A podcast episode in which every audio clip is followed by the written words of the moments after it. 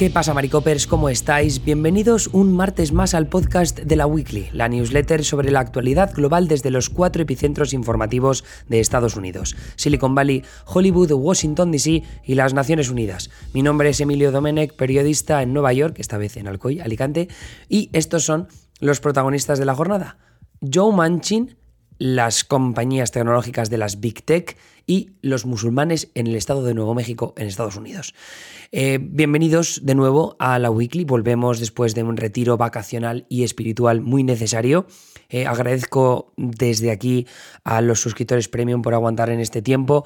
Yo sé que en el mundo de las suscripciones, ¿no? Con eh, las plataformas de streaming y demás, es muy habitual y muy sencillo quitar la suscripción de un lado y luego, pues cuando haya buenas series o buenas películas, pues retomar esa suscripción. Sin embargo, hay muchos de vosotros que habéis aguantado eh, durante estas últimas tres semanas en las que no hemos estado activos, respetando nuestro retiro vacacional y manteniendo em, en marcha vuestros pagos mensuales o anuales incluso, lo cual ayuda a sostener este proyecto porque hay unos salarios que pagar.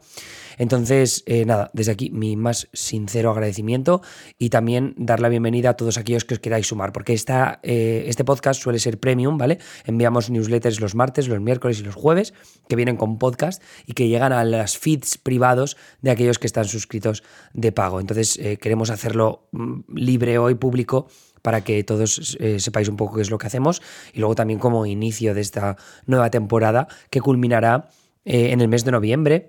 Luego seguiremos, por supuesto, pero en el mes de noviembre tenemos esas elecciones de medio mandato de las que vamos a estar muy, muy, muy pendientes, tanto en, aquí en la Weekly como en Twitch. Así que bueno, sabiendo eso, eh, que sepáis que podéis ir a la weekly.com, www.laweekly.com. A veces si no ponéis las W no funciona, pero ahí os podéis suscribir de pago eh, son 5 euros al mes y creemos que va de puta madre. Pero es que aparte, si ahora os metéis en la última newsletter que hemos enviado, en eh, esta sobre Joe Manchin, veréis que hay un periodo de prueba de 14 días que os, vendrá guay para probar qué es lo que hacemos y si os gusta, pues mm, manteneros más tiempo con nosotros. En cualquier caso, lo que os quería contar hoy, empezamos con John Manchin, porque el Senado estadounidense aprobó este domingo un paquete legislativo que incluye medidas contra el cambio climático y contra los precios elevados de algunos medicamentos, además de subir los impuestos a las grandes corporaciones. Y nada hubiera sido posible sin el sí de la persona que encabeza estos párrafos, eh, al menos de los que hemos escrito en la newsletter, que es John Manchin, el senador demócrata del que tantos hemos hablado en estos últimos dos años.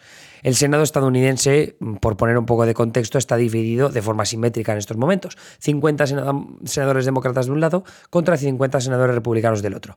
La vicepresidenta demócrata Kamala Harris deshace los empates. En la Cámara Alta, la mayoría de los proyectos legislativos requieren 60 votos para evitar el llamado filibuster, ¿no? que es un mecanismo del que ya os hablamos en el pasado.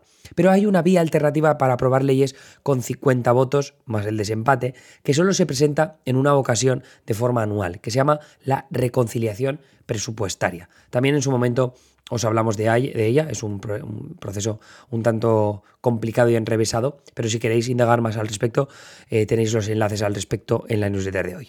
Bueno, pues bien, en el caso de que en 2021 los demócratas usaron su leve mayoría en el Senado para aprobar por reconciliación presupuestaria el llamado American Rescue Plan, un paquete de medidas sociales en el contexto de la crisis económica generada por la pandemia.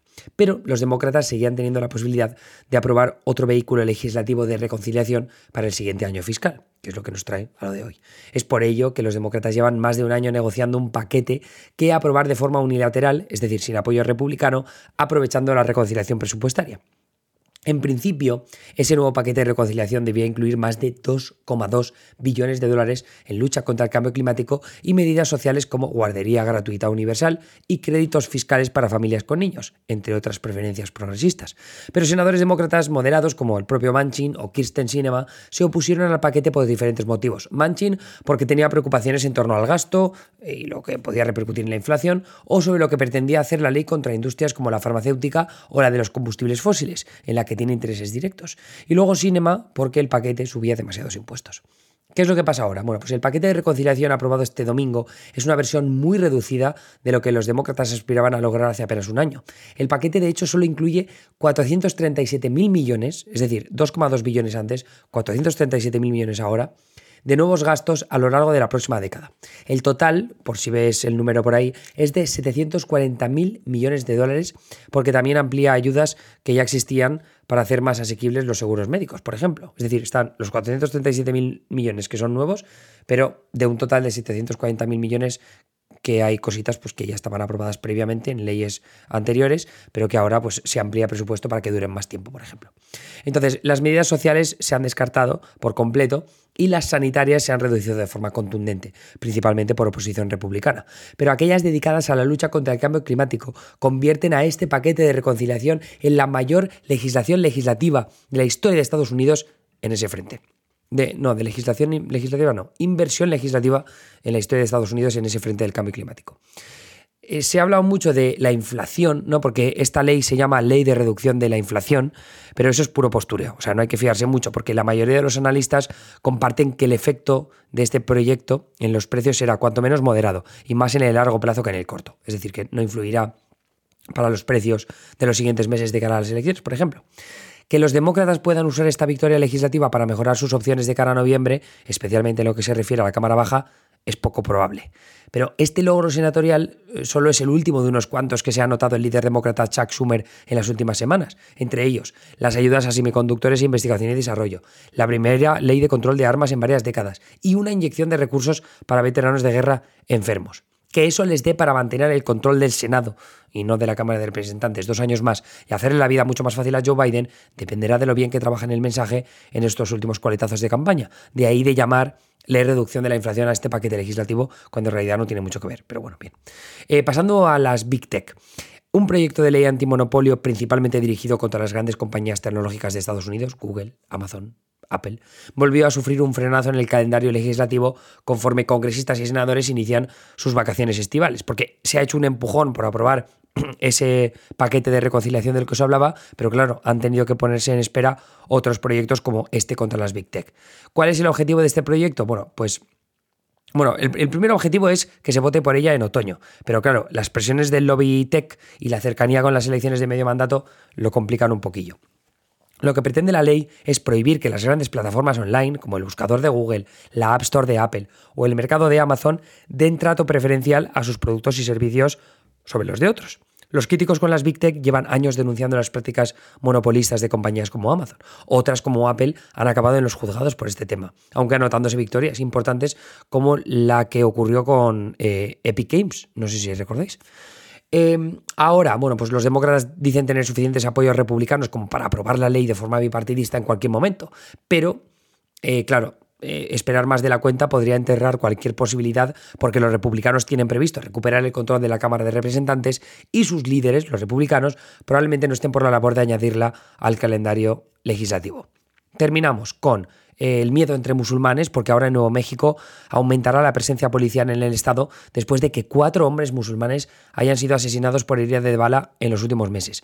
Tres de los asesinatos se han producido en las últimas dos semanas en la mayor ciudad del estado, Albuquerque.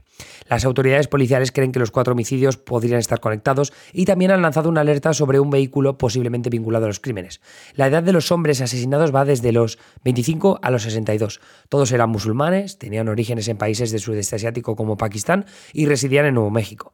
Todavía se desconoce, eso sí, si los asesinatos son crímenes de odio. ¿Qué es lo que va a pasar ahora? Bueno, pues el miedo se ha extendido entre la comunidad musulmana en el Estado, que es el mayor problema, y esto todo según representantes de la comunidad que han hablado con, medios como CNN o The New York Times. Pero claro, es que negocios y familias están estableciendo toques de queda propios porque hay mucho miedo sobre lo que puede estar pasando realmente. Eh, eso es un poco lo que se sabe por ahora, sabremos más en, los próximos días, pero en cualquier caso una noticia de preocupación ¿no? por posibles crímenes de odio. En la newsletter tenéis más detalles y enlaces para ampliar información. También tenéis eh, nuestros enlaces de titulares del Monitor Global con titulares sobre Trump, sobre China, sobre Amnistía Internacional en Ucrania, sobre eh, Rusia y Ucrania con el tema de la central nuclear de Zaporilla, en definitiva, un montón de titulares distintos para estar al día de todo lo que pasa en el resto del mundo, sobre lo que nosotros no ahondamos tanto porque estamos especializados en Estados Unidos y Latinoamérica. Ya la semana que viene Anita recuperará las columnas de ese frente latinoamericano. Eso es todo por mi parte. De nuevo, muchas gracias por estar ahí.